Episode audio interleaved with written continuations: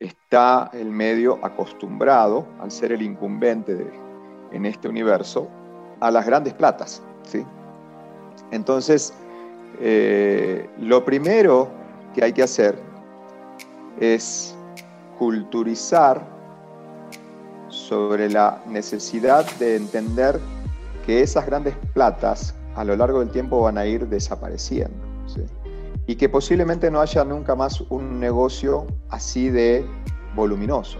Que, que, lo que toca es ir cambiando los grandes eh, dólares, billete del mundo tradicional por pequeños centavos del mundo digital que se tienen que acumular e, e ir a buscarlos por todos lados. Yo, yo, siempre uso esta analogía, yo digo, la mesa está llena ya no de billetes sino de monedas y lo que nos toca es tratar de traer todas las monedas que están arriba de la mesa para nuestro lado. Todas, todo el universo digital eh, cometió muchos excesos, en los, sobre todo en los últimos años, en el uso y en el abuso de la data. No solamente la data personalizada, sino también la data de comportamiento. Y nos olvidamos de algo que es fundamental, es que la, y, lo voy a decir fuerte y claro, la privacidad es un derecho humano y no es eh, una frase, es una realidad. La privacidad es un derecho humano. Y eh, lo que tenemos que hacer todas las empresas que tienen responsabilidad corporativa y responsabilidad social es entenderlo. Y no solo entenderlo, sino practicarlo. Eh, en el mediano y el largo plazo va a ser mucho más sano. Vamos a tener un mercado mucho más sano y, y, donde respetemos de verdad ese derecho humano que es la privacidad. Y las personas ya no van a tener que dar un clic para aceptar todos los términos y condiciones de cualquier plataforma, sino que van a poder optar de qué datos sí me quieren dar y qué datos no me quieren dar. Una transformación de producto, un nuevo entendimiento de la economía del negocio. La televisión aprendiendo a compartir espacios y protagonismos. Digital convirtiéndose en una nueva prioridad, aunque siempre en tela de juicio por los márgenes que deja en comparación a la pantalla de siempre. El choque cultural ocurre hacia adentro. Los números de uno no son los del otro y entonces hay que trabajar a fondo para que se comprendan las nuevas oportunidades, para que no se dejen pasar. En medio los datos, la urgencia por entender a los usuarios, pero también la urgencia moral de respetar su privacidad, de cuidar lo que hacemos con información de terceros. Es Marcelo Liberini, vicepresidente digital de Caracol. Yo soy Mauricio Cabrera y este es de Coffee Americano, episodio 18, temporada 1. Comenzamos.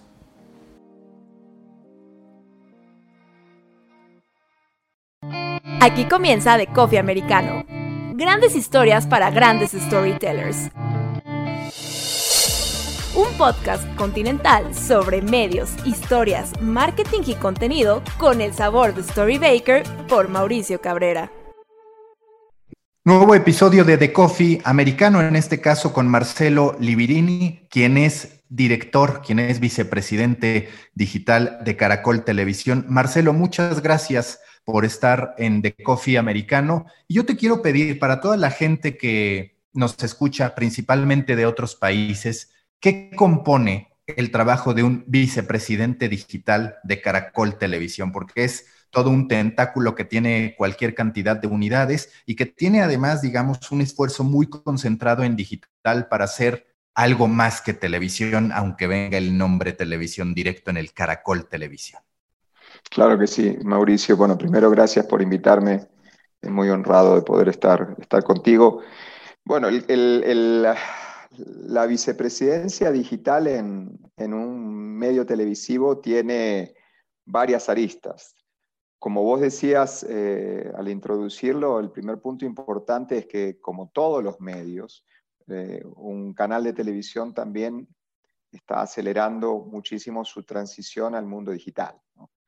Eh, la función del área digital en, cualquier medio es principalmente atraer y conquistar y monetizar y rentabilizar las audiencias en plataformas digitales. ¿sí? Esa es la, primera obligación este, en Caracol Televisión y en cualquier otro medio en el mundo. Un área digital eh, conoce cómo desarrollar audiencias en, plataformas digitales, dentro de sus propios portales y en, plataformas de terceros, y se las rebusca, porque la realidad es que eh, en el mundo de los medios es así, se las rebusca para tratar de conseguir todos los centavos eh, que hay arriba de la mesa y traerlos eh, para tu, tu, organización y para tu empresa. Entonces es un trabajo que tiene varias aristas. El primero es darle relevancia a las audiencias digitales, posicionar tus marcas en, el, en ese mundo y, monetizarlas.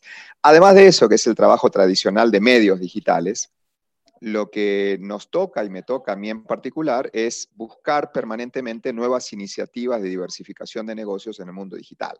¿sí? Eh, los medios, como cualquier otra organización que están en medio de un proceso de disrupción digital, eh, que, históricamente se manejaron en un mundo de, ser los grandes incumbentes, sobre todo la, televisión, ¿no? que sigue siendo el medio eh, analógico, llamarlo el medio tradicional, que más eh, ha resistido bien los embates de la, digitalización, eh, igualmente se ve afectada, se ve afectada en su modelo de negocio, en su modelo de ingresos y entonces necesita imprescindiblemente diversificarse, buscar nuevas avenidas de crecimiento, nuevas avenidas de negocio y en todo lo que tiene que ver con el universo digital o con las oportunidades de negocio digital, la responsabilidad mía, como también sucede en otras empresas de medios, es buscar ese destino, analizarlos, ver las mejores opciones, apostar, eh, tratar de, trabajar en, modelos también eh, de, innovación corporativa. ¿sí? Parte de mi responsabilidad también tiene mucho que ver con eso, con llevar a la,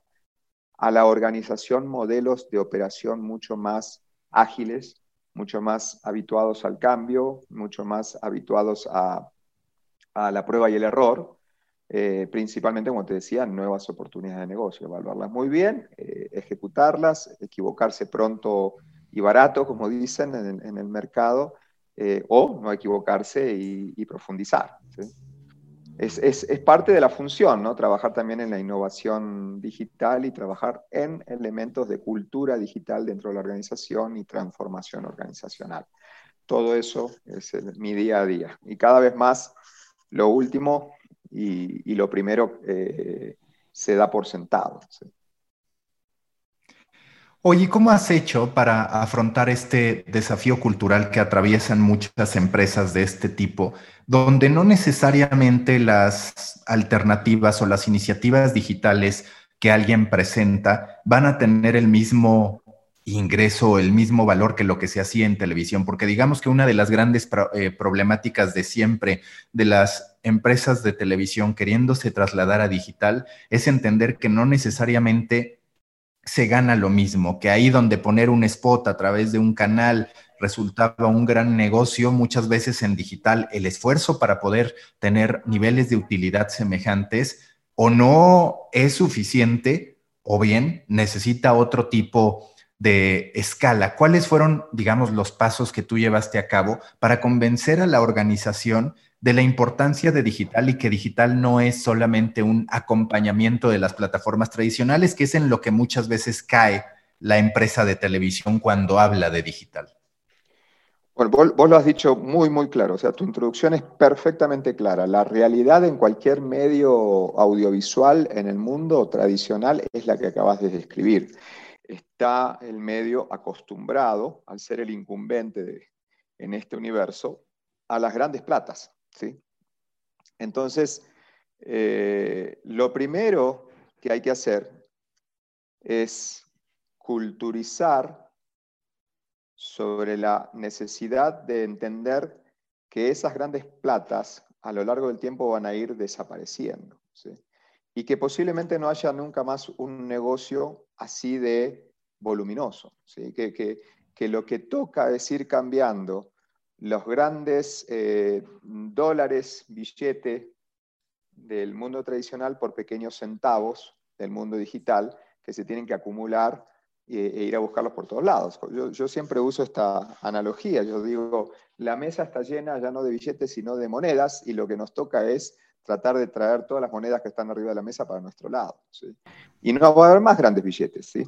Lo que sí es cierto, por el otro lado, es que el mundo de la televisión, sobre todo el, de nuestra empresa y el de los medios televisivos colombianos, tiene una ventaja eh, comparativa con, otros canales de televisión en Latinoamérica. A lo mejor en México le pasa algo similar a Colombia. Eh, que sus contenidos audiovisuales son muy consumidos en todo el mundo. Entonces, a diferencia de muchos otros canales de televisión cuyo principal negocio es la publicación y distribución de contenidos audiovisuales en su país y monetizarlos a través de publicidad, en el, en el segmento de la televisión colombiana y principalmente Caracol Televisión tiene un negocio muy importante, un volumen de negocio y una respetabilidad y, relevancia muy importante en la producción audiovisual hacia terceros. Históricamente, el, canal siempre ha producido muy buena cantidad de series y novelas y las ha vendido internacionalmente con mucho éxito por la calidad de los productos. Eh, normalmente esos productos eh, primero pasaban por nuestras pantallas. Lo que ha venido pasando en los últimos años, también a, punta de estas disrupciones digitales, es que muchos de estos productos ya directamente se producen para terceros, incluso para plataformas digitales, al estilo de Netflix. Entonces, ahí ya hay un reemplazo de las platas de monetización publicitaria que de a poco eh, se van diversificando hacia otros medios por otro negocio de envergadura. Pero lo que queda después de eso, como vos decís, es la búsqueda de los centavos por todos lados. Entonces, respondiendo a tu pregunta, el trabajo es de mucha paciencia, el trabajo es de concientización dentro de la organización, empezando por los, por los equipos de liderazgo, los equipos ejecutivos y directivos, mostrando las realidades. Quizá, y, lamentablemente, este año eh, ha sido brutal para todos, ¿sí? las, modificaciones en los hábitos de consumo volviendo hacia la televisión no se reflejaron en las platas. Las platas se han movido mucho más aceleradamente hacia el mundo digital y no necesariamente hacia nuestras plataformas. Y entonces eso, por supuesto, que te pone un manto de realidad que no, se puede negar.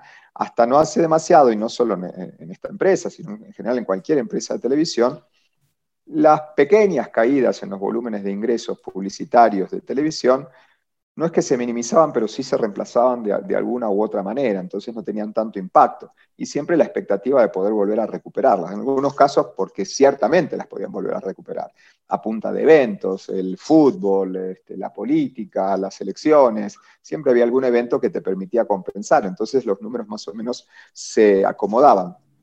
Este año el resultado fue brutal y entonces la realidad te golpeó la cara con, dureza. Entonces eso también te ayuda. Pero yo siempre digo que esta este, cultura digital o esta transformación digital necesaria en cualquier empresa, no solo de medios, en cualquier industria que recibe una disrupción digital, tiene fases. ¿sí?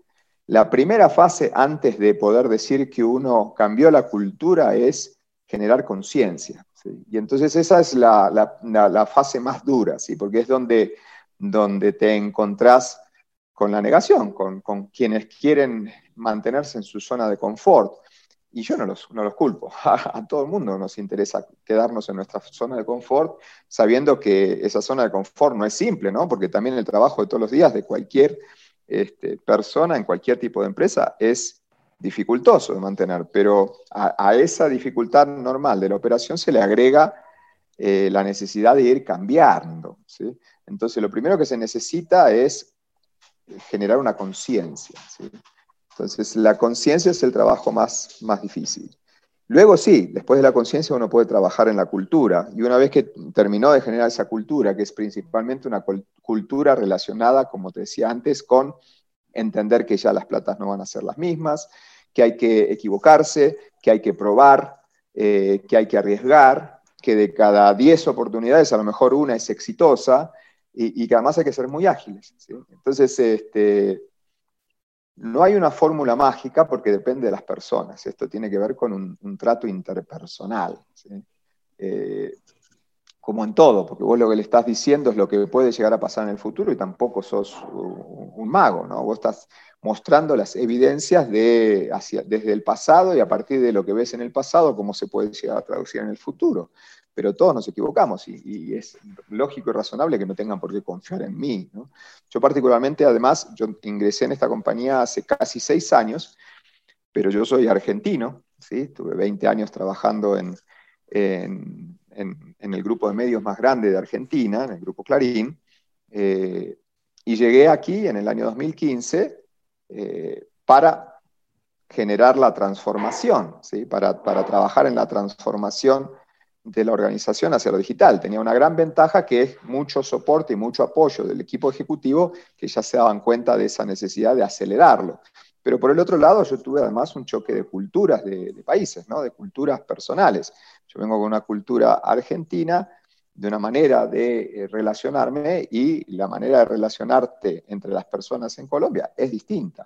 Entonces ahí me tuve que adaptar yo un poco a los golpes y un poco este, con dificultad, porque obviamente eh, casi 50 años de vida cuando llegué aquí, este, lo último que esperaba era tener que ayornarme en mi forma de relacionarme profesionalmente después de 30 años de trabajo.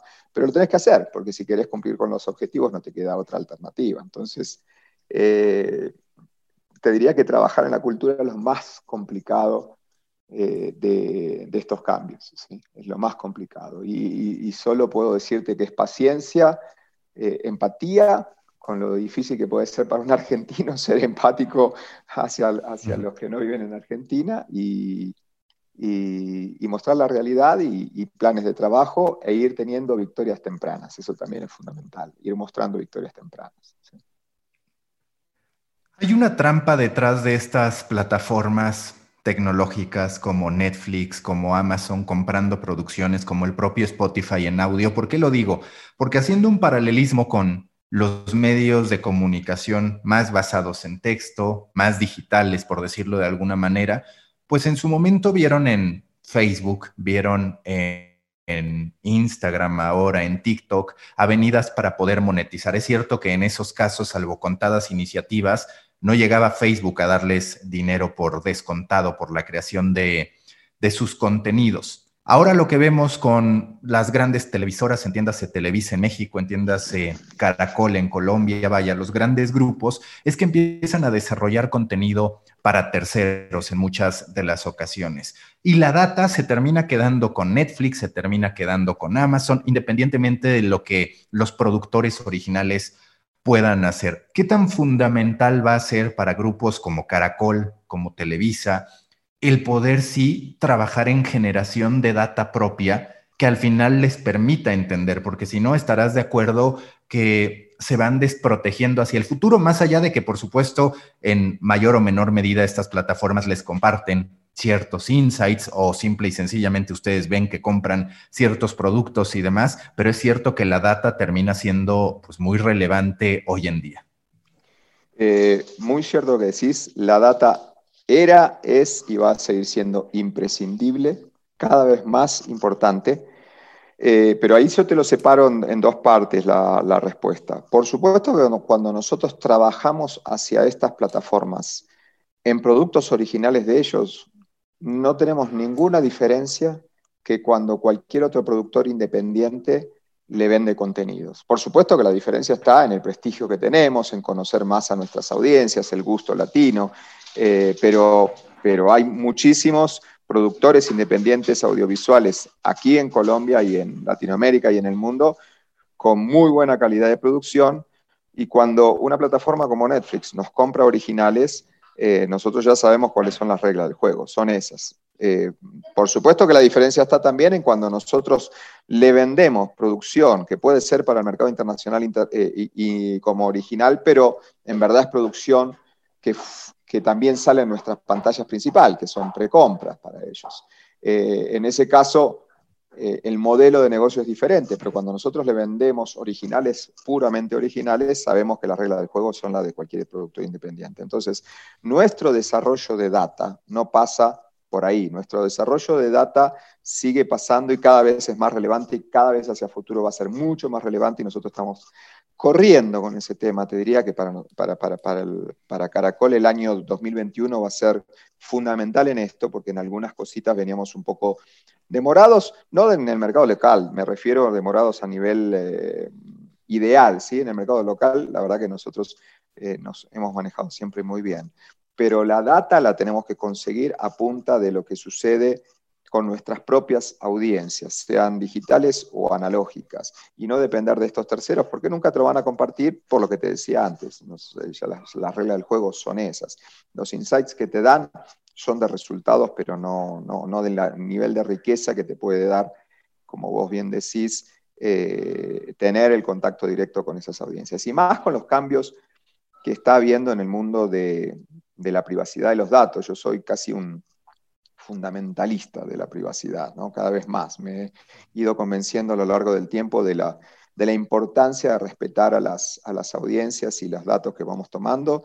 Y el mundo está cambiando en los últimos tres, cuatro años, quizá producto de Cambridge Analytica o producto de todas eh, esas situaciones, se han acelerado muchos cambios eh, que terminan generando que la data más relevante termina siendo la, la, data de first party, la que uno puede conseguir a punta de sus audiencias y no a partir de terceros. Entonces, sí, es y va a ser muy importante, y no solamente para la monetización, es y va a ser muy importante para eh, generar un insumo adicional para entender mejor las audiencias, para saber producir eh, con mayores probabilidades de éxito, algo que es todavía algo dudoso, pero por supuesto nunca la intuición y el estómago va a ser reemplazado por la data, pero si entendemos que la data puede darnos información relevante para, nuevas producciones y combinar con esa intuición que siempre va a ser fundamental y, y, y lo más relevante de todo, bueno, también va a ser muy, muy importante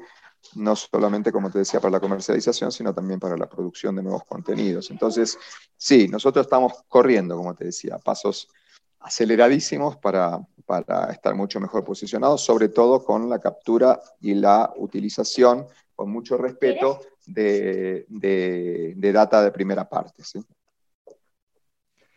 Va a estar topado este interés del usuario por compartir sus datos, por registrarse en una plataforma, en otra, en otra, en otra, alguna vez platicando, pues siempre el primer pensamiento es, hay que dejar casi casi de, de pedirle datos a los usuarios o que los usuarios se pongan en incógnito y demás. Pero lo cierto también es que si no dan sus datos, la tecnología va a ser menos por ellos que si lo dan. Entonces, encontrar ese punto medio es bastante complejo. ¿Cuál es tu perspectiva a este respecto sobre el futuro? Hoy vemos a muchos buscando crear su propia plataforma de streaming, sus propios datos, como tú dices. Sin embargo, pues todo hace indicar que ante el exceso, en algún momento todo se volverá a contraer para concentrarse en algunas plataformas que puedan reunir un bundle, una, una oferta de distintos publishers. Eh, sí, ojalá que eso último no pase, pero es probable también que pase. Eh, yo creo que, lo que la, palabra clave es la que usaste en un momento en la introducción, exceso. Todo el universo digital eh, cometió muchos excesos, sobre todo en los últimos años, en el uso y en el abuso de la data. No solamente la data personalizada, sino también la data de comportamiento. Y nos olvidamos de algo que es fundamental que es que la, y, lo voy a decir fuerte y claro, la privacidad es un derecho humano y no es eh, una frase, es una realidad. La privacidad es un derecho humano. Y eh, lo que tenemos que hacer todas las empresas que tienen responsabilidad corporativa y responsabilidad social es entenderlo. Y no solo entenderlo, sino practicarlo. Fíjate, justo en estos días eh, hay mucho ruido relacionado con los cambios que está haciendo Apple en, su, en iOS 14 con el manejo del opt-in para, para, entregar datos de privacidad. Y yo creo que eh, más allá de las complicaciones coyunturales que eso le genera a, a, todo el mercado, sobre todo al mercado de la publicidad, es imprescindible y es muy loco. Y en algún momento eso también lo sufrió eh, lo sufrieron otros negocios. Este, yo creo que todos nos podemos acordar de hace 15, 20 años el mundo del, negocio relacionado con el servicio de valor agregado de, telefonía celular y los, los mensajes de texto, que era un negocio muy grande y que trabajaron un modelo opt-out, si vos no decías nada te llegaban, y que tuvo forzadamente que ir a un modelo de doble opt-in por los excesos que tuvo. Entonces, a mí me parece sano ese movimiento hacia el opt-in, donde la gente sepa específicamente que alguien con el que quiere relacionarse le está pidiendo un dato. ¿Y qué dato le está pidiendo y para qué? Y yo creo que es una cuestión de salud, de buena salud. ¿sí? Este, a mí me parece saludable, insisto, más allá de las incomodidades y los cambios que nos va a forzar a hacer en estos años a toda la industria, toda la industria, sobre todo a la industria publicitaria digital, eh, en el mediano y el largo plazo va a ser mucho más sano. Vamos a tener un mercado mucho más sano y, donde respetemos de verdad ese derecho humano que es la privacidad. Y las personas ya no van a tener que dar un clic para aceptar todos los términos y condiciones de cualquier plataforma, sino que van a poder optar de qué datos sí me quieren dar y qué datos no me quieren dar. Pensalo, pensalo y, yo vuelvo a insistir cuando te decía esto del fundamentalismo. Yo tengo hijos de, de, dos matrimonios, mis primeros hijos tienen 30 años y, mis hijos más pequeños tienen 11 y 8 años y para mí es casi como un legado, ¿no? Yo no, eh, ya están siendo muy intensos en el mundo digital y, yo me, he vuelto mucho más precavido siendo un, padre de niños pequeños, eh, entrando en su adolescencia y entendiendo mucho mejor lo que está sucediendo, lo que venía sucediendo, y la verdad es que yo no quiero ese futuro para mis hijos. Yo quiero hijos bien educados, porque también forma parte fundamental la buena educación que todos tenemos que poder darnos y darles a, los ciudadanos digitales, pero también el respeto que las plataformas eh, puedan llegar a ofrecerle a sus consumidores. Eh, esta, esta, visión de cambio de servicio gratuito por data, que era muy fácil y con tres clics estás adentro, y, el, bendito o, mal afamado efecto de redes de estas plataformas, de yo quiero pertenecer porque están mis amigos, mis contactos, mis compañeros de trabajo o lo que sea, entonces en tres clics ya estoy adentro y no sé qué decían los términos y condiciones y no sé qué es todo lo que me estás tomando y, y te estoy entregando, pero no importa, porque ya tengo un servicio gratuito y ya estoy adentro. Bueno, eso tiene que cambiar y yo estoy absolutamente convencido de que tiene que cambiar y va a cambiar para bien. Me alegro, más allá de todas las suspicacias y las sospechas que uno también puede tener con otra gran plataforma como es Apple, me alegro que haya habido una gran plataforma que haya tomado la proactividad y la iniciativa para ir a este modelo, que es mucho más sano. El que quiere entregar un dato sabe qué es lo que está entregando y por qué, y muy a conciencia, y, bienvenido. Y sí, por el otro lado, pueden seguir existiendo estas eh, grandes plataformas agregadoras y van a seguir existiendo, pero yo creo que en un juego un poco más justo para todos, para el que entrega información, para el que entrega contenidos, para el que entrega derechos de autor eh, a cambio de una retribución mucho más justa.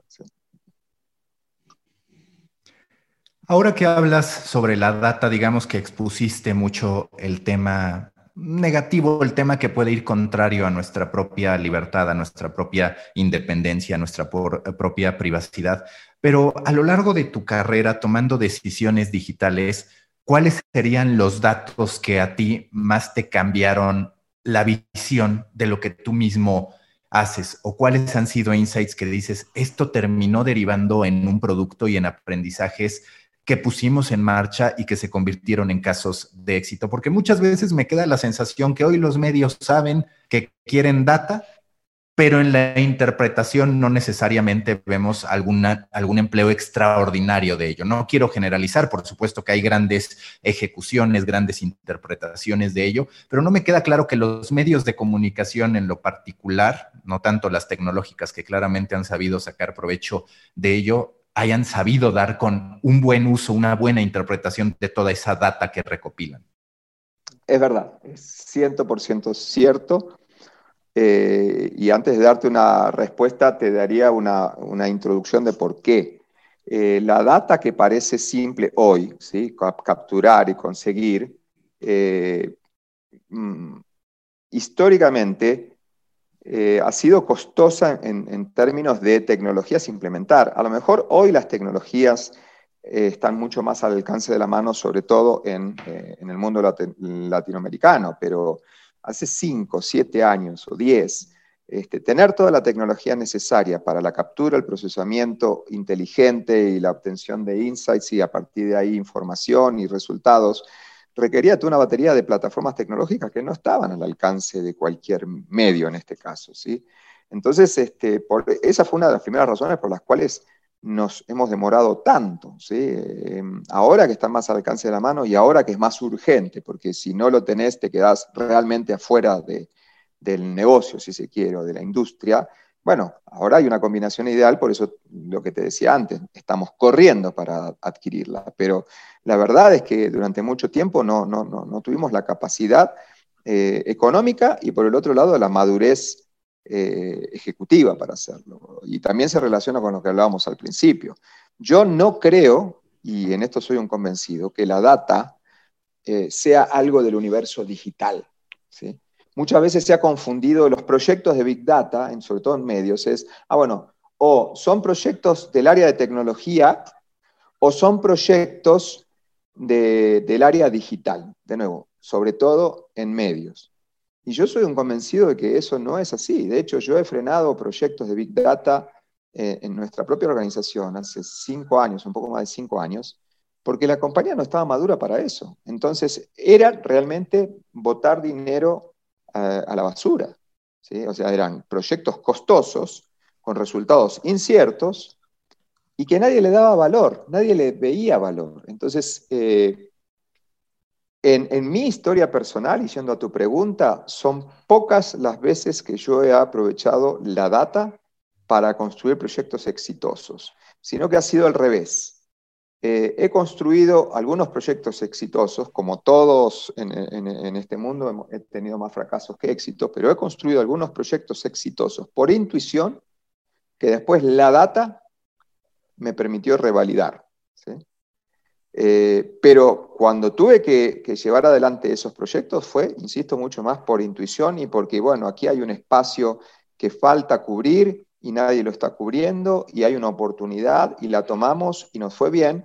Y después como todos eh, o como muchos de esos casos en los cuales vos pontificás en base a un éxito, después obviamente salís diciendo, bueno, sí, claro, porque entonces analizamos la situación y bla, y blue, y bla, pero es, es todo falso, ¿no? O sea, es, siempre mucho más probable eh, o es mucho mejor aprender de aquellos que fracasaron, que te explican por qué fracasaron, que aquellos que fueron exitosos, porque te van a dar una explicación de su éxito.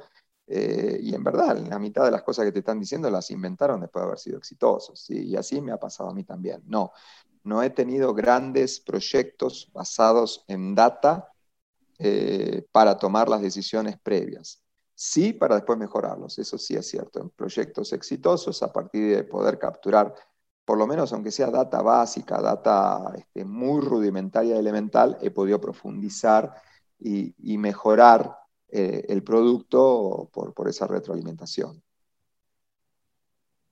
La carrera por estas producciones originales que ahorita pues ya la tienen ustedes generando cualquier cantidad de productos, que ahora Warner Media está el resultado de la fusión entre Turner y HBO también está generando, vaya, en toda Latinoamérica está la explosión de los contenidos originales, como también ocurre a nivel mundial. ¿Cuál es tu perspectiva a ese respecto? Porque se entiende que se genera dinero, que se puede llegar a estas plataformas que están en boca de todos, que muchas veces para la audiencia, eso también es cierto, resulta un tanto desconocido quién es el que los hace, quién es el productor, más allá de que en algún espacio venga el crédito. ¿Cuál es tu perspectiva sobre esta carrera de contenido original y cuánto tiempo veremos que ese boom va a seguir en el tiempo, porque vaya, producciones originales, pues hemos visto a lo largo de la historia, las empresas latinoamericanas muy fundamentadas en la realización de telenovelas, noticieros, programas deportivos y demás,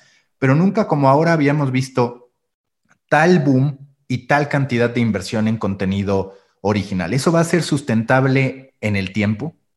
Es excelente la pregunta porque además es mucho el análisis que nosotros dentro de la organización venimos haciendo. Por supuesto, yo no soy el, la cabeza del área de producción en la, compañía, pero sí formo parte del equipo ejecutivo y estoy en esas eh, conversaciones y, doy mi opinión. Y es muy cierto todo lo que estás diciendo y esa es la gran preocupación que tenemos. Si yo te lo describo y reforzando lo que vos das como introducción, si vos haces el seguimiento del informe que en diciembre emite el, o emitía el presidente de, de la Network FX, en donde mostraba la cantidad de productos audiovisuales originales año contra año, aún con, con el, el, amesetamiento del negocio tradicional de televisión, ese número no dejó de crecer. Y es fastuosa la cantidad de dinero que las grandes plataformas disponibilizan eh, para producciones en general, sea catálogo o sea originales. Y ese número eh, muchas veces dice, bueno, hasta acá llegó y al año siguiente volvió a crecer bueno, hasta acá llegó y al año siguiente eh, volvió a crecer. Entonces ahí hay, hay muchos, varios temas dando vueltas y te los menciono todos, ¿sí? Eh, porque, porque es multidimensional el análisis que uno tiene que hacer. Por un lado es, eh, hay que aprovechar la situación, por supuesto, hay que aprovechar la situación, porque no te queda otra, porque si alguien te quiere venir a comprar y vos tenés muchas ideas y no todas las podés ejecutar en tu propia plataforma o en tus propias pantallas, que mejor que poder producirlas para un tercero y, con eso generar más volumen de negocio. Pero tenés que tener muchísimo cuidado porque, y, vos lo debes saber tanto como yo, en el mundo digital, eh, eh, en muchos momentos, y ahora no es la excepción, ha habido mucho dinero del mercado financiero financiando startups de distintos tipos. Y a partir de esa financiación aparecen unos dineros eh, e intentos de distintos emprendimientos, en este caso de OTTs en el mundo y en Latinoamérica, tratando de crecer. Y para crecer un OTT necesita contenido. Entonces este, ahí aparecen esos dineros frescos para producir nuevos contenidos, eh, pero se parece muchísimo eso a, las burbujas que tantas veces hemos visto. Entonces hay que ser muy cuidadoso porque uno, por lo menos yo, tengo más de 20 años en el mercado digital particularmente y he visto tres burbujas eh, que han crecido y después han explotado y te dejaron en el medio de la nada. Entonces, uno va aprendiendo y tiene que ser mucho más cuidadoso, tiene que saber dónde y con quién apostás. Y por sobre todas las cosas, qué tanto te expandís vos mismo producto de esa realidad. Entonces, yo creo que lo más inteligente es aprovechar el momento, aprovechar la situación, pero tampoco generarte una falsa expansión de tu estructura de producción, que después, cuando esa burbuja explote o se desinfle, porque yo no creo que vaya a explotar, pero sí se vaya a desinflar, y va a haber consolidaciones, entonces esas platas en algún momento, cuando nadie lo sabe, tres años, cinco años, siete años, se desinfle un poco y van a, van a achicarse, entonces vos no te quedaste con una estructura demasiado grande eh, para una realidad que, terminó cambiando. Entonces, eh, por ahora hay que aprovecharlo y hay que ser muy inteligente en dónde eh, apostar.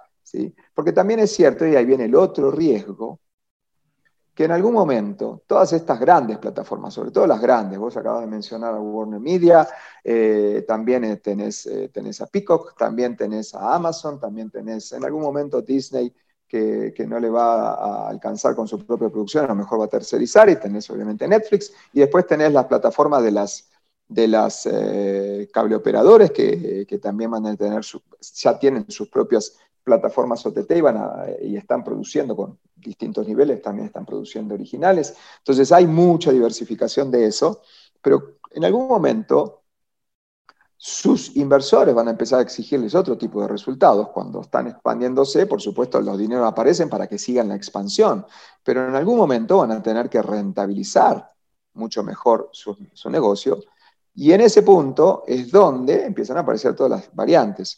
Bueno, reducir la producción o reducir los costos de producción, porque el otro riesgo que puede suceder es que la producción la tengan que seguir porque acostumbraron de esa manera a sus suscriptores, pero les toque reducir los costos de producción y a lo mejor en algún punto puede terminar pasando que alguna de todas estas grandes plataformas que ya quebraron ese punto de crecimiento y consolidación, decidan, en vez de contratar la producción con terceros, entre los cuales podemos estar nosotros, hacer la producción por ellos mismos. Entonces, en vez de contratar a una empresa como la nuestra, cualquiera sea, la nuestra o cualquier otra, que por atrás tiene a sus showrunners y a sus productores y a sus directores y a sus equipos técnicos, el riesgo es que en algún momento decidan contratar ellos a sus showrunners, a sus productores, a sus eh, directores y a sus equipos técnicos. Entonces, además, eh, ese es el otro riesgo de, entre comillas, porque no es así, dormir con el enemigo.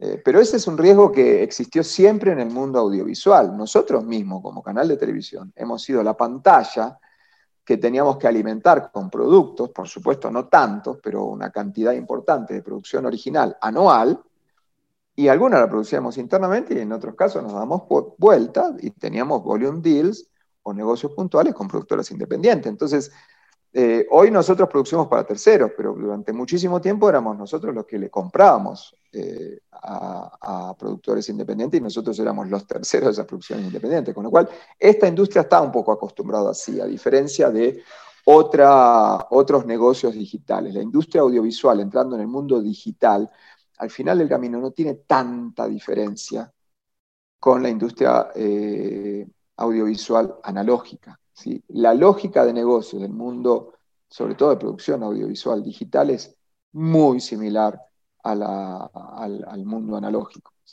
No sé si eso responde lo que me preguntaba.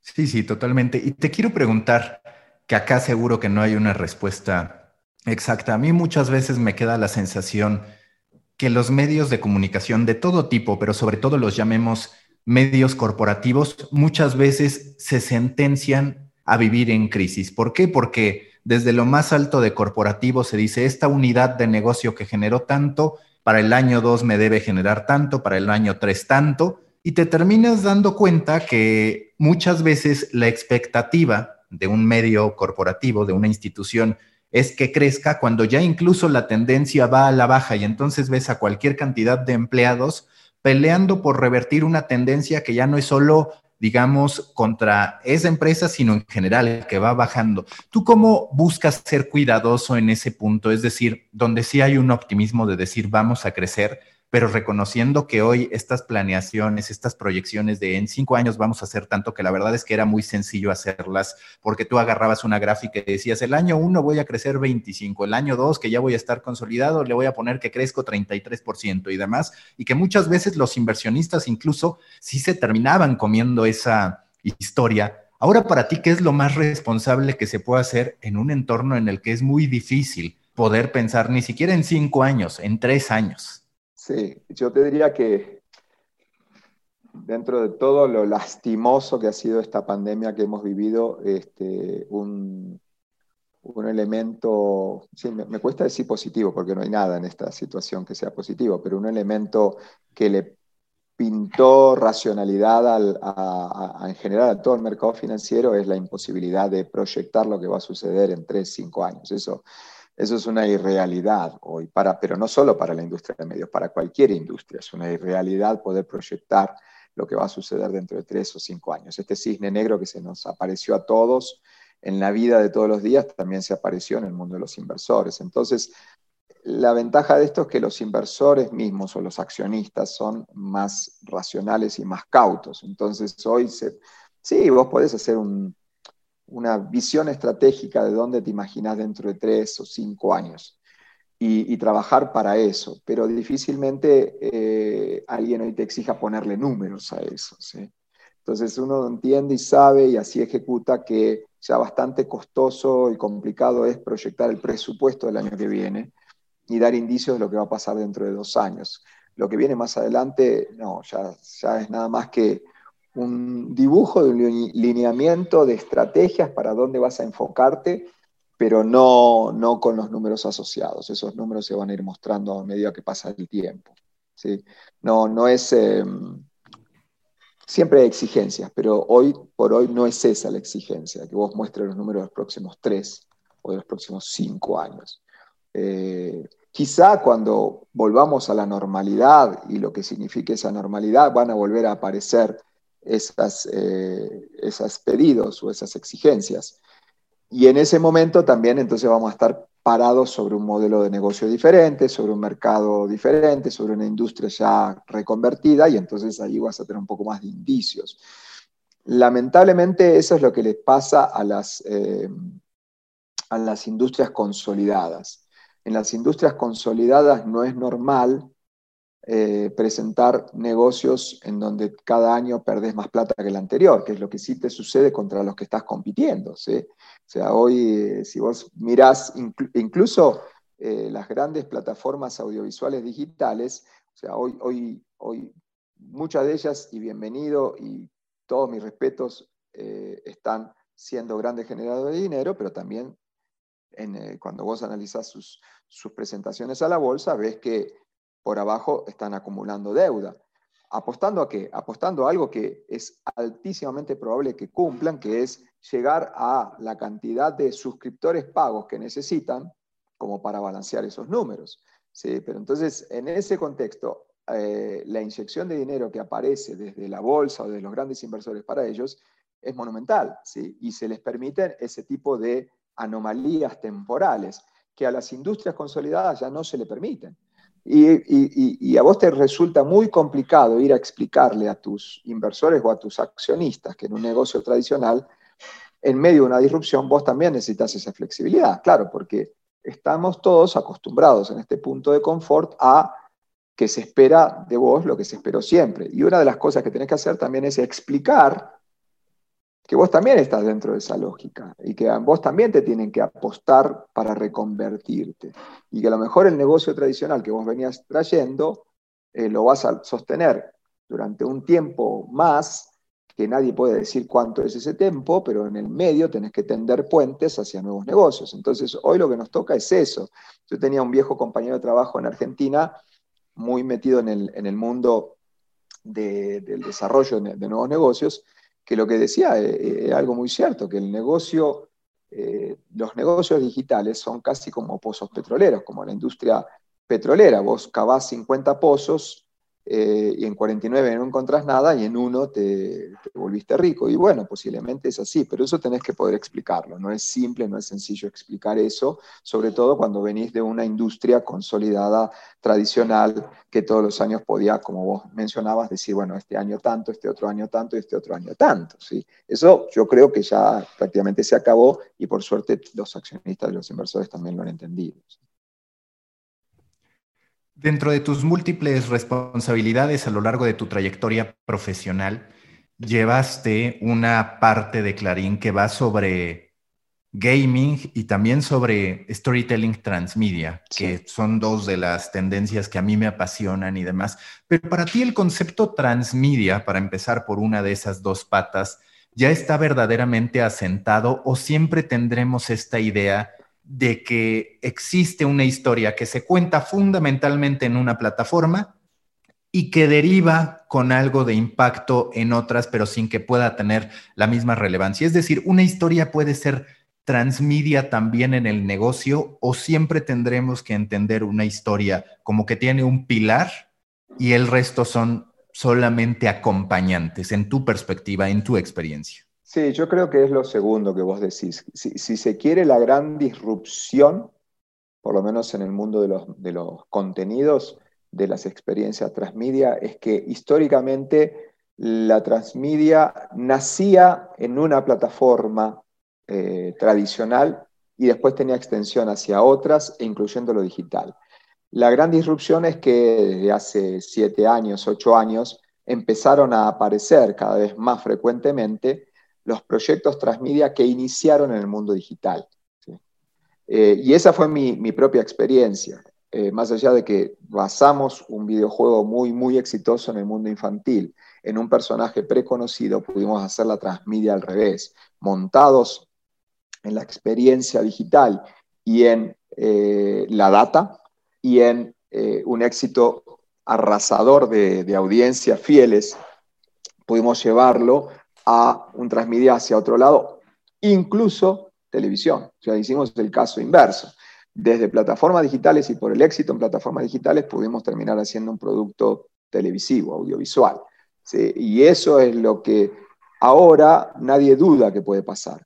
Pero sí eh, iniciar un proyecto transmedia directamente en todas las plataformas, yo te diría que se reserva a organizaciones contadas con los dedos de la mano. Por supuesto, Disney, eh, que es un súper experto en eso, eh, porque cuando lanza sus tanques ya tiene preparado eh, el posicionamiento en todas las plataformas desde el momento cero.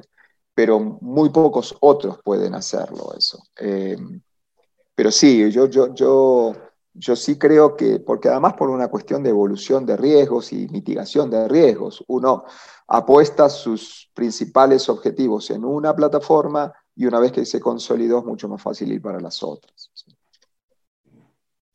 Ahora, hablando de la parte de gaming, yo justo la verdad es que estoy un poco obsesionado con el potencial que el gaming tiene para el storytelling, no solamente por el juego en sí, sino incluso la incorporación de los medios. Tú ves que en los próximos dos, tres, cuatro años, tú en cierto modo lo tocaste más en un tema de desarrollo de juegos con esta historia transmedia y demás, pero tú ves que en unos tres, cuatro años hablaremos de medios de comunicación participando activamente en los ecosistemas vinculados a gaming. Yo muchas veces hablo de Second Life como una gran idea, pero hecha muy, muy, muy a destiempo. Siempre presumo en algo que es inservible, pero que quedó para mi anécdota, el que estando en medio tiempo como parte del equipo fundador hicimos una revista dentro del entorno de Second Life, la única que había de fútbol, ya después descubrí que era porque pues nadie más o muy pocos más creían en eso, pero ¿qué percibes que va a terminar ocurriendo con los medios de comunicación y la gamificación que pueda darse, vaya, desde aspectos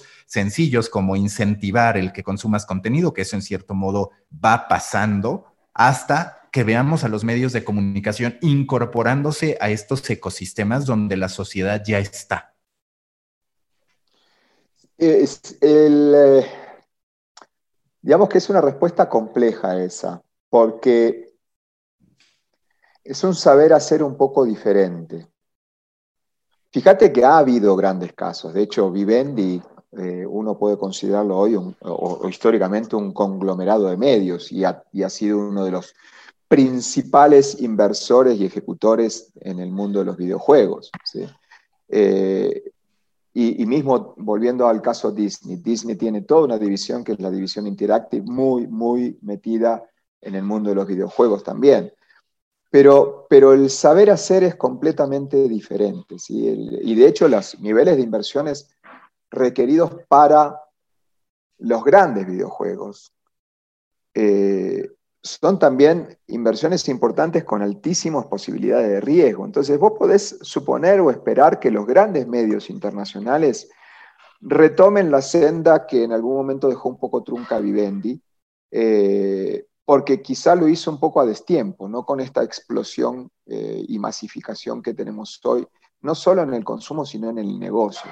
Y creo que ahí estuvo la diferencia eh, en el momento que entró Vivendi a invertir fuertemente en el mundo de los videojuegos, que el consumo era enorme, un poquito menos que el de hoy, pero igualmente enorme, pero el negocio no estaba tan, tan, tan claro. ¿sí? Hoy el negocio es claro y ya de alguna forma también las cartas han quedado repartidas. ¿Entre quiénes? Entre las grandes empresas de desarrollo de videojuegos, los grandes publishers, eh, que sí, posiblemente en algún momento necesiten una inyección de inversión y la haga alguno de estos grandes conglomerados de medios, eh, pero no, tampoco lo necesitan, también puede aparecer inversores, inversores de otro estilo. ¿sí? Entonces, el, el, ahora, yendo por el otro lado, el medio creando sus estructuras de videojuegos, y de nuevo, en medios, en los, grandes medios del mundo, posiblemente puedan hacerlo como Disney hace con Interactive pero son inversiones importantísimas si uno quiere jugar aquel juego de AAA. ¿sí? Ahora, por debajo de los AAA, porque digamos, un desarrollo en videojuego de AAA este, cuesta decenas de millones de dólares. Y tres o cuatro años o dos años mínimo para tener un producto en la calle y posiblemente eh, cuando estás en los últimos seis meses del desarrollo del producto te das cuenta por tu focus group que no va a funcionar y tiraste plata a la basura. Y así funcionan estos grandes publishers. Eh, ahora, si vos te bajás de los AAA a cosas más del día a día, sí, a lo mejor los medios pueden participar mucho más activamente, de nuevo, en un transmedia con sus marcas relevantes. Eh, o como inversores. Eh, bueno, Caracol podría ser inversor para diversificar su negocio en una empresa de, de desarrollo de videojuegos casuales de Colombia o de Latinoamérica. Sí, sí, eh, lo estamos mirando y es una de las cosas que podemos estar mirando. Eh, está dentro de su ADN y está en el ADN del entretenimiento. ¿sí? Un, medio no deja de ser una organización centrada en entretenimiento e información. Entonces, sí, puede estar y debe estar. Ahora, la manera de entrarle a ese negocio es múltiple. ¿sí? Vos podés entrar en la producción de ese contenido o podés entrar en la difusión de ese contenido, que es, por ejemplo, lo que estamos haciendo nosotros hoy, desde hace un año, con una marca nueva que lanzamos, eh, se llama Volk, para el mundo del eSport. Y entonces, ¿cuál es nuestro posicionamiento hoy? ¿Desarrollar videojuegos? No, sino difundirlos y generar comunidad de gamers alrededor de nuestra marca, del mismo modo que este, en la televisión tradicional eh, tenemos licencias y derechos de transmisiones deportivas y tenemos audiencias alrededor nuestro. Entonces, entrar en el mundo de los videojuegos para un medio no tiene una sola respuesta. Y la respuesta relacionada con producir videojuegos a lo mejor está reservada para casos muy específicos o para medios muy particulares.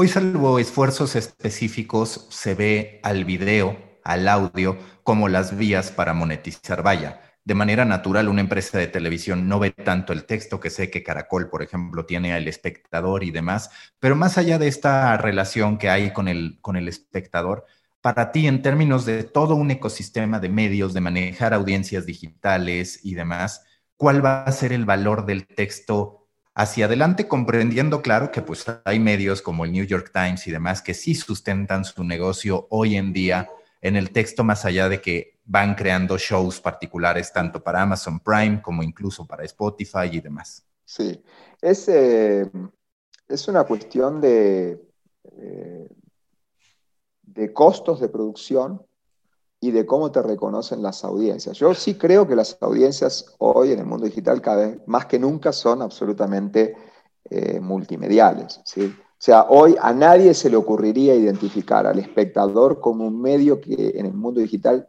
solo tiene que leer. De hecho, el espectador es muy exitoso en tres o cuatro, sobre todo digo tres o cuatro, más allá de que producen muchas, eh, tres o cuatro producciones audiovisuales. ¿Por qué? Porque lo que le reconoce las audiencias es el contenido. Entonces, ha tenido muchísimo éxito eh, con, algunas producciones audiovisuales que, ya hace más de cuatro años que produce, porque, eh, porque la, audiencia no está esperando nada más que texto de, un medio informativo cuyo origen ha sido eh, impreso y de texto. Entonces hoy uh, las audiencias buscan contenido, no importa qué, ni dónde, ni cómo.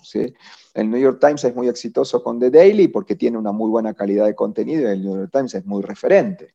Entonces, realmente hoy estamos en medio de una transición donde todavía hay mucha gente que reconoce que el New York Times es un periódico impreso, pero si, si nos trasladáramos de aquí a 50 años y el New York Times logra eh, sostenerse y mantenerse como parece que, que, podría ser y reinventarse permanentemente, muy posiblemente nadie esté evaluando en aquel momento si el New York Times en el origen era algo que se imprimía y tenía letras. Entonces, el texto acompaña al resto, como el resto acompaña al texto. ¿sí? Hoy no hay una, e, esa identidad en las audiencias. Yo, siempre digo que uno tiene que pensar sus estrategias de contenido y sus estrategias de producto desde afuera para adentro, o sea, desde las audiencias y los consumidores hacia adentro, no de tu origen. ¿sí?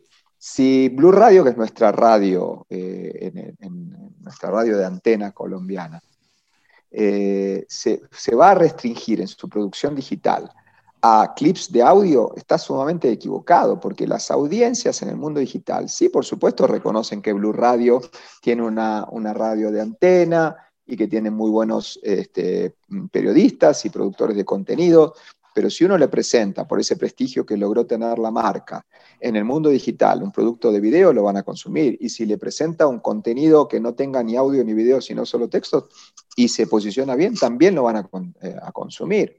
Porque lo relevante es el prestigio que vos conseguís en tus audiencias por la calidad y la veracidad de los contenidos que estás publicando. Entonces, se va haciendo un poco más difuso esto, ¿no? Este, y el texto va, va a persistir. Depende de mucho de las generaciones también, pero va a persistir.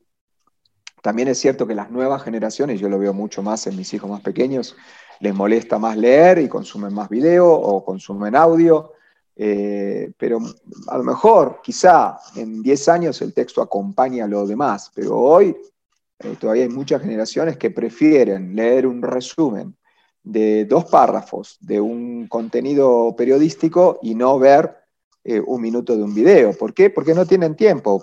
¿sí? Y a lo mejor les conviene el, el de, los primeros, este, las primeras frases como para saber de qué se trataba el tema que, estaban buscando y no consumir un video. ¿sí? A mí me encantaría que todo el mundo quiera consumir videos todo el tiempo porque nosotros somos grandes productores de, de video, pero tampoco es así, lo tenemos que acompañar con texto porque al final tenés que respetar los hábitos de consumo y de conducta de cada uno de tus audiencias.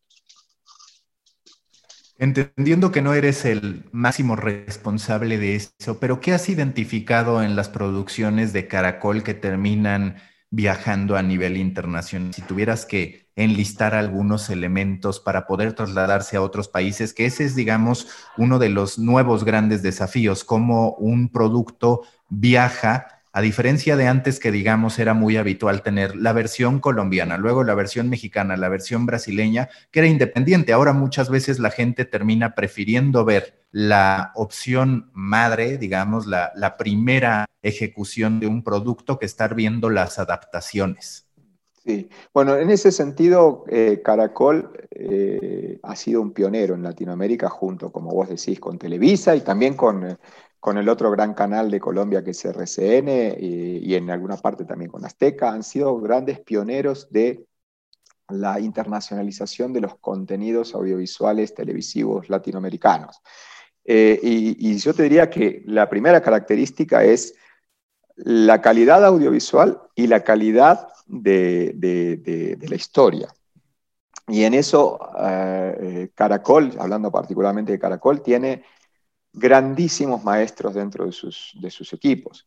Eh, el vicepresidente de producción eh, y la vicepresidenta de canal son eh, el señor Dago García y la señora Juana Uribe, son maestros de la producción de contenidos, y no solamente de nuevo en la calidad audiovisual, sino en la historia que cuentan. Entonces, al final el camino la base sigue siendo la de toda la vida de la televisión y de antes de la televisión, la calidad del contenido. Para que viaje lo que tiene que, suceder es que, por supuesto, hay historias que viajan mejor que otras, tienen que ver con el localismo, eh, hay historias que en nuestro caso viajan solamente a países limítrofes que entienden la idiosincrasia colombiana y hay otros, como las últimas producciones de Juana, que viajan en todo el mundo porque vos, eh, porque termina generando un efecto que es la emoción en la gente. no importa el origen del producto, si vos construís una historia que no tiene demasiada localía eh, y emociona y tiene buena calidad de producción, buenos libretos, eh, y te engancha porque, tiene, porque te emociona. Y eso y eso que durante mucho tiempo solamente veían los colombianos y después de, algún, de algunas eh, acciones que se fueron haciendo ya hace, no sé, 15 años o más, desde, la, desde los ejecutivos de la televisión colombiana hacia el mundo, empezaron también a venderse en otros países de Latinoamérica, hoy te permite tener un prestigio y una base de capacidad y calidad de producción eh, y no solamente con las personas que te acabo de mencionar, sino con sus equipos y la construcción de equipos y de formas de relatar y de formas de contar las historias que te permite tener muy buen relacionamiento con las grandes plataformas internacionales,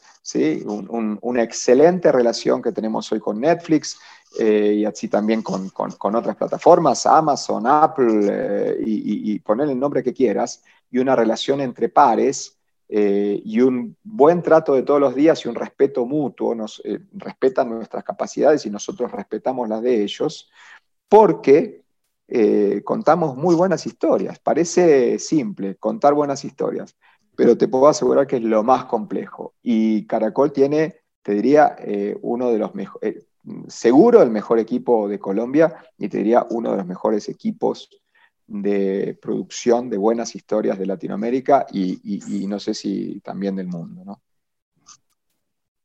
Recta final de The Coffee americano. Te quiero preguntar, y ya me advertí Hernando Paniagua que también tiene ganas de invitarte al show conjunto que tenemos, de invitarte que contigo podría hablar de casi cualquier cosa. Te quiero preguntar sobre Sí, sí, sí. Te quiero preguntar sobre el tema noticias. Para ti, ¿hacia dónde van a ir los noticieros? Porque hoy, pues muchas veces se habla, sí, evidentemente siguen siendo un formato icónico de la televisión convencional, por llamarla de alguna manera. Sin embargo, ya vemos que en otro tipo de formatos, también en Colombia está arraigada la cultura radiofónica por lo que sigue, pero digamos en materia de podcast, en materia de video digital, muchas veces se está optando por otro tipo de formato que no es tanto un noticiero, sino que es o curaduría o es el trabajo, digamos, evergreen para que ese contenido tenga un lifetime value mucho mayor. Para ti, ¿cómo se va a ir integrando el nuevo concepto de noticiero o informativo, digamos, en medio de tanta transformación y de también es cierto la, la necesidad de que los productos informativos duren más en el tiempo, que no mueran en cuestión de segundos, que es lo que pasa cuando se consigna un breaking news, digamos. Sí, eh, me, parece que también, como, como lo mencionábamos antes, no hay un solo producto, no hay un one size fits all. ¿sí?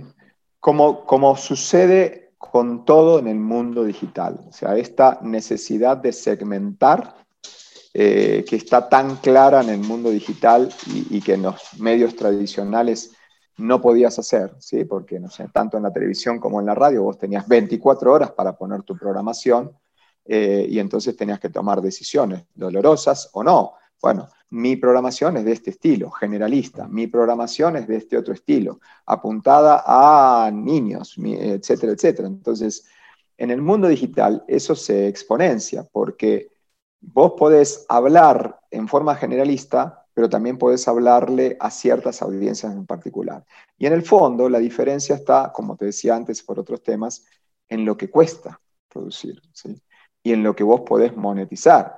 ¿Por qué nosotros tenemos en nuestras marcas la ventaja de ser masivos, de ser mainstream? Porque, bueno, porque venimos desde ese lado, venimos desde, desde, desde la escasez de hace 20, 30 o 50 años de alternativas y opciones. Y entonces, habiendo producido bien y con muy buena calidad, logramos la fidelidad de las audiencias para todo tipo de contenido, incluyendo el noticioso e informativo. Entonces, hoy tenés un prestigio de tus marcas que eh, uno podría pensar que solamente está en aquellas audiencias de cierta edad para arriba, pero no es así. Ese prestigio se ha logrado traducir y pasar de generación en generación y nosotros en el mundo digital, a lo mejor la gente no consume noticias caracol en, la televisión tradicional, pero sí la consumen en las plataformas digitales. Entonces, ¿en qué se va a convertir?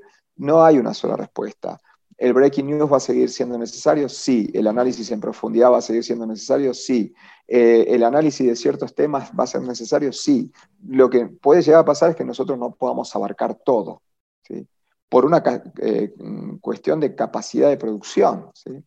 ¿Las curadurías sirven? Sí, preguntarle a Pani si no, que hace mucho, mucho de eso donde está trabajando ahora, eh, pero también sirve poder hacerlo con muy buena calidad. La agregación de noticias sirve, sí, porque hay mucha gente que mm, prefiere hacer en un rápido paneo, eh, entender y saber lo que pasó en el día, pero también vos necesitas un análisis más profundo. Eh, y son decisiones de tu, de tu marca y son decisiones de tu relación con tus audiencias y son decisiones de, también de si todas esas anteriores te generan un, un, emprendimiento o un negocio sustentable. ¿sí? Las, la informatividad, la, la, la, información y las noticias tienen un, eh, un problema que yo espero que esté en vías de resolución relacionado con, el derecho de autor. O sea, por supuesto que nadie duda que el crear una información y una noticia tiene un derecho de autor por detrás, pero hacia el mercado digital este, está mucho menos valorado y bueno, a lo mejor la noticia de la semana pasada de, las grandes plataformas en Francia eh, negociando con, los medios informativos es una muy buena noticia para el resto del mundo, eh, porque entonces le vuelve a dar el valor que siempre tuvo.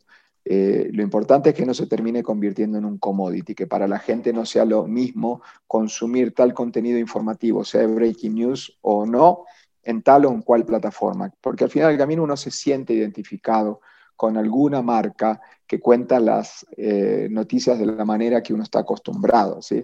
No hay una unicidad, no es que uno va a consumir en un solo lugar, pero si tiene que optar, prefiere una marca por sobre otra, porque, porque cuenta la historia, porque la escribe, porque la relata, porque la, muestra de la manera que, a uno le resulta más cómoda. ¿sí? Entonces, por supuesto que eh, a lo largo del tiempo, a lo mejor, más allá del breaking news, que, se, que va a ser un poco comoditizado, eh, cuando uno quiere un análisis un poco más profundo, va a seguir eligiendo. Entonces, no hay una sola respuesta porque también va a depender del negocio eh, sustentable que vos puedas generar por detrás. Pero en ese sentido, yo creo que cada vez va a quedar mucho más claro aquellas marcas creíbles aún con errores y aún con falencias, ¿sí? porque no, no existe el medio infalible, no existe la marca de, medios noticiosos que no se equivoque, pero la diferencia está en la equivocación de buena fe y la equivocación maliciosa. Entonces cada vez está mucho más claro y evidente aquellas marcas creíbles y confiables y respetables que hacen del periodismo una profesión loable de aquellas otras que están buscando una tendencia o que están buscando un negocio de corto plazo.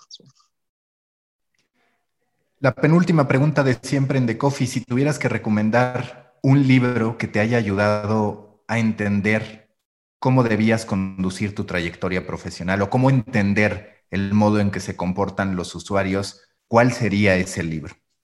Mira, yo más que libro te diría autores y a lo largo del tiempo han sido distintos. Eh, eh, en, algún momento leí con muchísimo interés las biografías y los libros de Bill Gates y, de Steve Jobs. ¿sí? Hace más de 10 años, más para atrás, eran más técnicas las cosas que yo leía, pero cuando, cuando hace 15 años empecé a meterme mucho más en temas de management y de conducción de equipos, me sirvió mucho entender eh, cómo conducían sus equipos los grandes, eh, los grandes ejecutivos del mundo de las tecnologías, porque más allá de que hace 20 años, más de 20 años que trabajo en, medios, siempre en el, mundo de la tecnología. Eh, luego he ido, por supuesto, a algunos, eh, temas de management, pero en los últimos cinco años me ha impactado muchísimo por los temas de disrupción y de transformación, no solo de, de las empresas, sino del mundo, me han impactado mucho los libros de Peter Diamandis, eh, de Abundance y Bold y, toda la serie que ha venido haciendo, de Eric Ries con, con Lean Startup y, todos esos modelos organizacionales, y últimamente también mucho ya eh, que, mezcla eh, el manejo de personas con, la filosofía y el humanismo que, tiene que ver por atrás la trilogía de los libros de, Yuval Harari. Esos me han impactado mucho por el toque de, humanismo eh, que le pone a todo. ¿sí? Eh, y al final del camino, cuando uno conduce gente, lo que conduce son personas con, sus personalidades y sus virtudes, defectos y problemas. Entonces uno tiene que entender lo que hay por detrás de eso. Y la última pregunta de siempre, que es a veces la más complicada porque es la que la gente que entrevisto no domina, es si tú fueras un tipo de café a partir de tu personalidad, de lo que quieres proyectar, ¿a qué sabría el café Marcelo Liberini? Eh, un café trato, ¿no? De que sea balanceado, ni muy fuerte ni muy suave. Un café balanceado. Eh, difícil, difícil, pero, pero porque en verdad depende de muchas cosas y también depende de tu día a día. Uno trata siempre de ser balanceado, pero también uno tiene una vida y también uno tiene momentos de felicidad, de depresión, de tranquilidad, de intranquilidad, de enojos. Entonces, yo creo que, y te lo relaciono con lo que te decía del humanismo y de Harari, uno tiene que tratar de darse cuenta de que al final del camino, más allá del trabajo, somos todas personas con nuestras particularidades y nuestros defectos y nuestras virtudes, y uno tiene que ser una buena tratar de ser una buena persona al final. Marcelo, muchísimas gracias y mucha suerte. Muchas gracias, Mauricio. Un abrazo grande. Busca la próxima semana un nuevo episodio cargado con grandes historias continentales, endulzado con acento latinoamericano y narrado por grandes storytellers. The Coffee Americano, un podcast de storytellers para storytellers. Un podcast de Storybaker por Mauricio Cabrera.